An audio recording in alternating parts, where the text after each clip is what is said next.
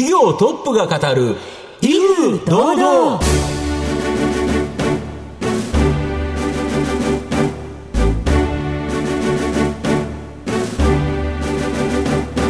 毎度相場の福の神こと藤本信之です。アシスタントの飯村美希ですこの番組は巷で話題の気になる企業トップをお招きして番組の指揮者的役割である財産ネット企業調査部長藤本信之さんが独特のタクトさばきでゲストの人となりを楽しく奏でて紹介していく企業情報番組です。では今週もよろしくお願いいたしますまあ、新年2回目っていう形なんですけど、はい、やっぱ新年といえば、箱根駅伝という形なんですけど、はいね、今日ご紹介させていただきますのは、はい、その箱根駅伝をですね裏方で支えてる企業、という形になります。わあ、どんな形で支えてらしたんでしょうね。はい、そのあたりのお話じっくりも伺えるといいですね。はい、はい、ということでございまして、この後も番組最後まで皆さんどうぞお楽しみください。この番組は企業のデジタルトランスフォーメーションを支援する IT サービスのトップランナーパシフィックネットの提供。財産ネットの制作協力でお送りします。企業トップが語る威風堂々。それでは本日のゲストをご紹介します。証券コード7058東証ジャスダック上場共栄セキュリティサービス株式会社、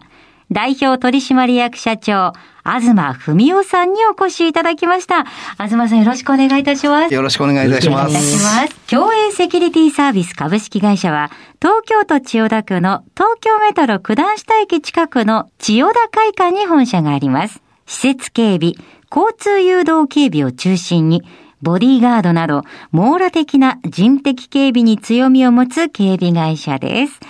それでは、東さんの方からも簡単に御社のことを教えてください。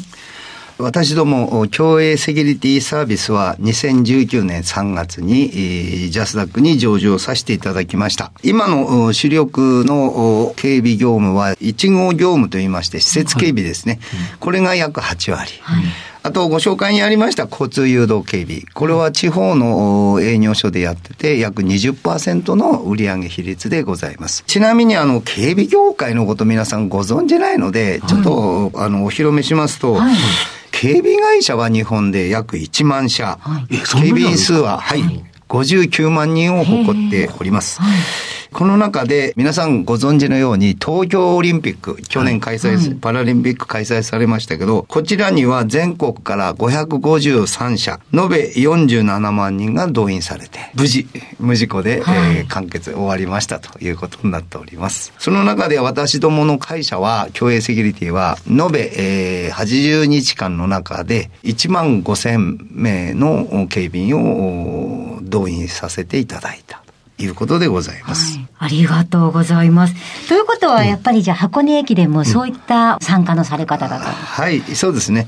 で、警備で一番大切なのは、うん、やはりあの、段取り8割が、これが9割ぐらいで、うん、やはりあの、シフトを組んできっちり警備員をやって、今年はコロナ対策もあります。まあ去年もなんですけど、検温の舞台も別に出しまして。大変ですね。はい。無事終わったという形でございます。ありがとうございます。また、あの、企業のお話は後ほどじっくり伺ってまいりますが、まずは、東さんの人となりに迫りたいと思いますので、しばし質問にお付き合いお願いいたします。はい、では、ご出身どちらでしょうか？福島県西白川郡東村。はいまあ、村の人口が6000人ぐらいな地区で生まれました。はい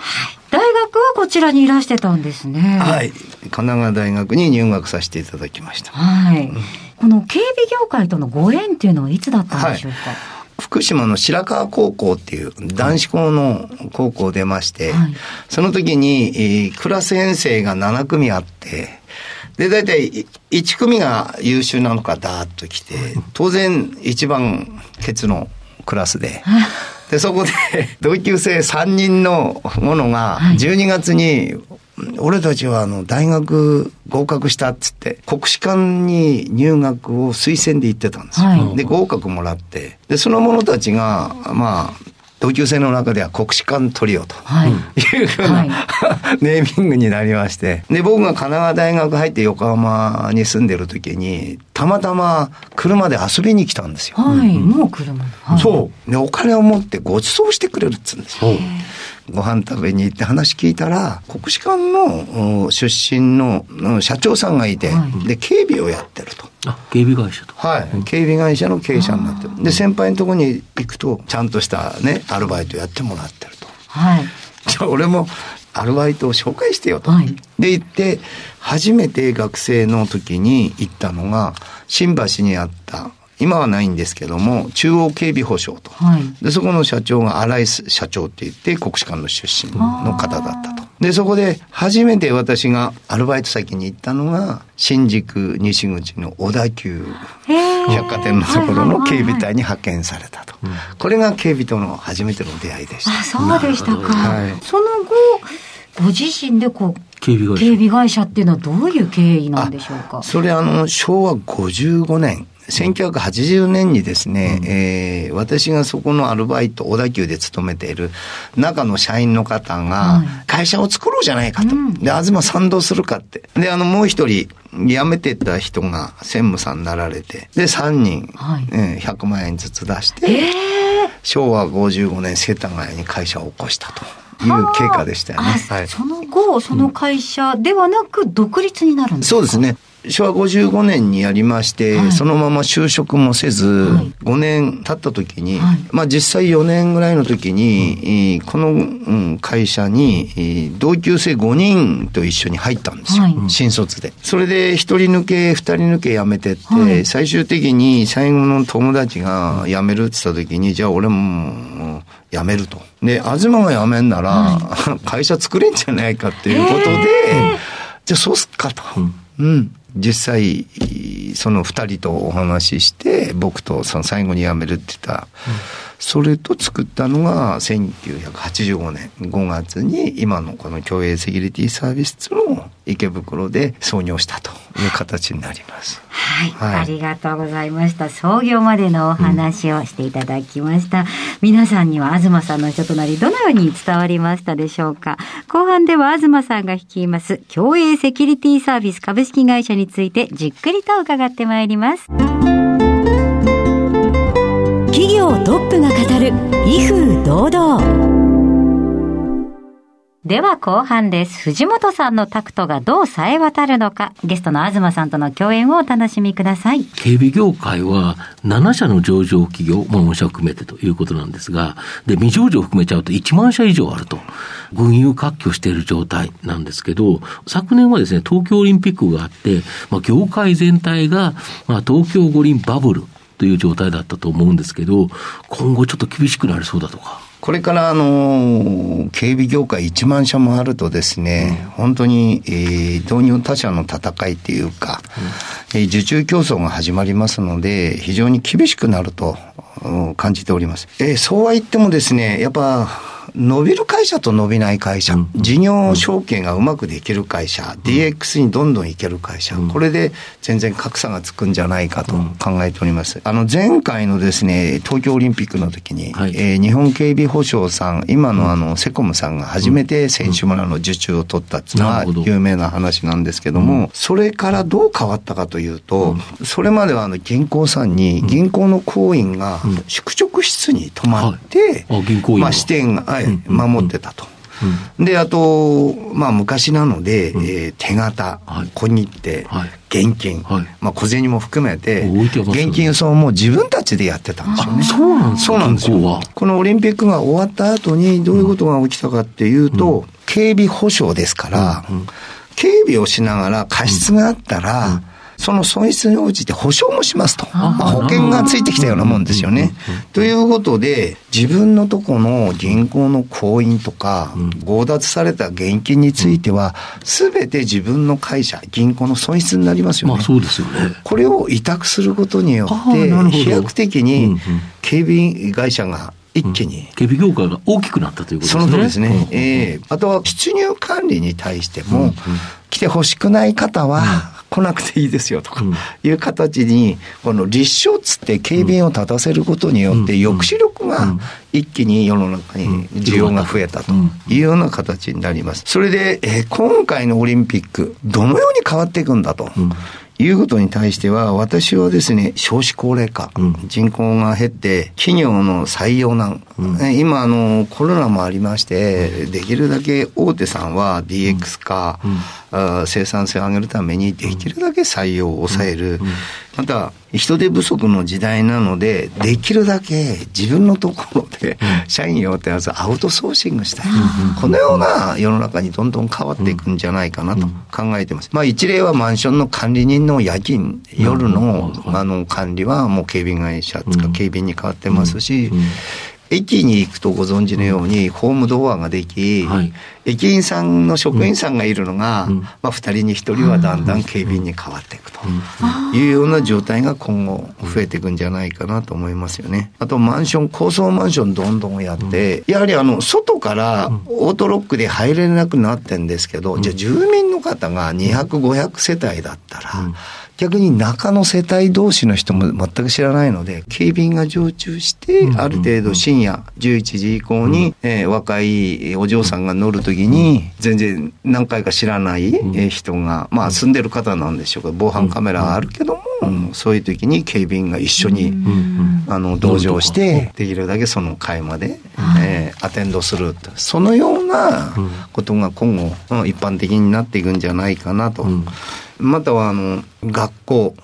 病院、うん、学校、今あの、なんだかんだ言っていじめがある、うん、じゃあ、いじめどこでやってクラスばっかじゃなくて、放課後だとか、うん、そういうとこがありますから、巡回が多くなるとか、常駐警備するとか、今、病院に行きますと、受付だとか、そういうところに警備員いますけども、夜もいて、まあ、一般病棟とか回るときに、一緒に回って歩いて、防止をすると、うん。いうことが今後もなると、あの増えると思うので、いろんなところで人の存在増えるというそうですね、東京オリンピック終わって、警備会社がこんなあるからやるんですけれども、うん、その自分の会社の得意性をしっかり出してですね、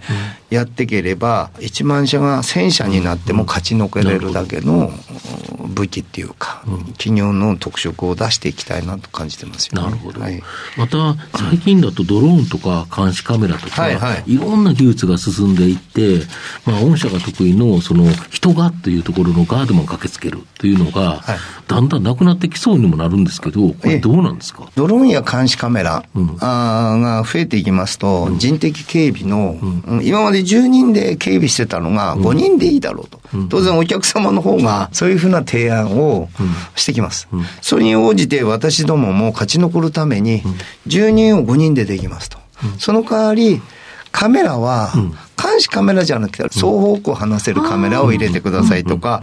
ドローンもいいんですけど、あの、ロボットも入れてくださいとか、そういうふうにお互いにやって、ハイブリッドの警備を目指さないと、マンパワー企業は今後苦しくなるんじゃないかなと。今まではお客様のそのオフィスビルに合わせて防災センターがあります。監視業務は24時間大体警備員が行うんですけども、そういう提案になりますと、防災センターで見ている画像を直接クライアントのお客様が見えるような状態にしてくれと。ハイブリッドでもういながらにして自分の、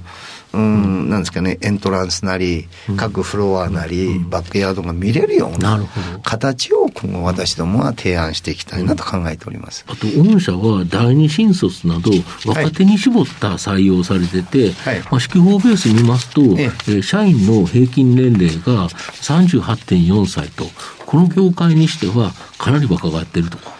一番先に若返ったっていうか、取り組みしたのは、うん、えー、どこの警備会社さんもやってるネットの募集、うん。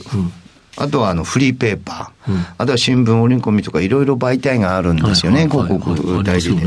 そういうところをあの一切やめまして、はい、うちは2年前、はい、特にあの2020年、うん、コロナが発生してから、うん、大手企業さんもほとんど募集を控えたときに、私どもみたいな警備会社で中小企業でも、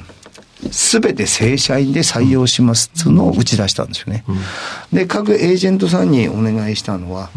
もう27でも8でも構いませんと、うん、できるだけ若い人を紹介してくれということで、大体1年半で250名の採用させて、で特にあの新卒、あまあ今期ですかね、言えば、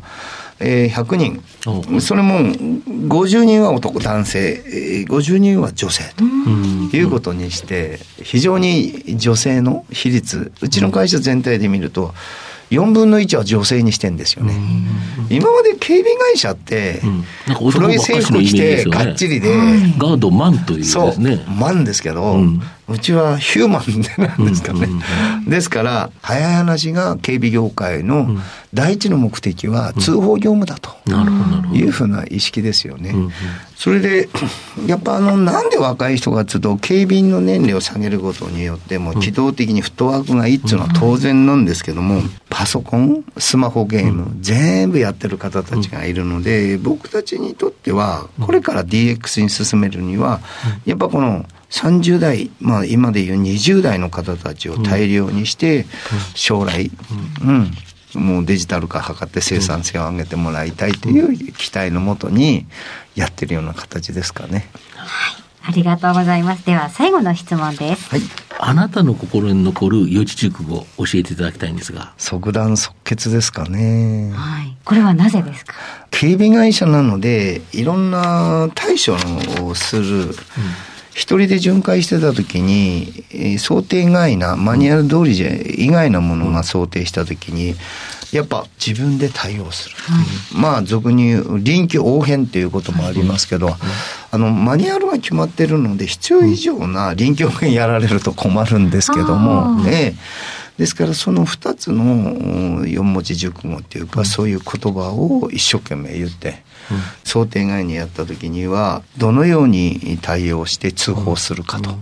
いうことを今徹底的に言うので即断即決臨機応変に対応しなさいと。この2つを 今若い社員には伝えてるところでございます。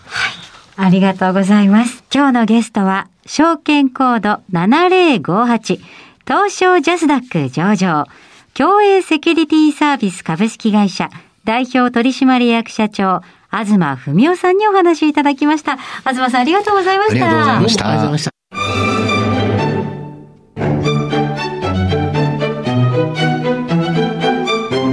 企業トップが語る威風堂々。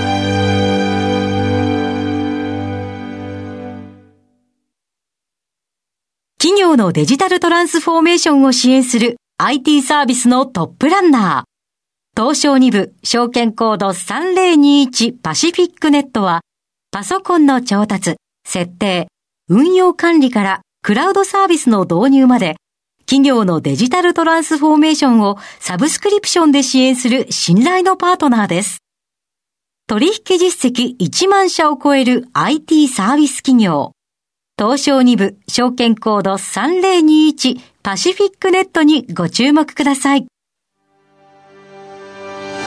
お送りしてきました企業トップが語る威風堂々はそろそろお別れのお時間です。今日のゲストは共栄セキュリティサービス株式会社代表取締役社長東文夫さんでした。そして東さんの選ばれました四字熟語は即断即決でございました。それではここまでのお相手は藤本信之と飯村美希でお送りしました。来週のこの時間まで。ほなさいなら。この番組は企業のデジタルトランスフォーメーションを支援する IT サービスのトップランナーパシフィックネットの提供財産ネットの政策協力でお送りしました。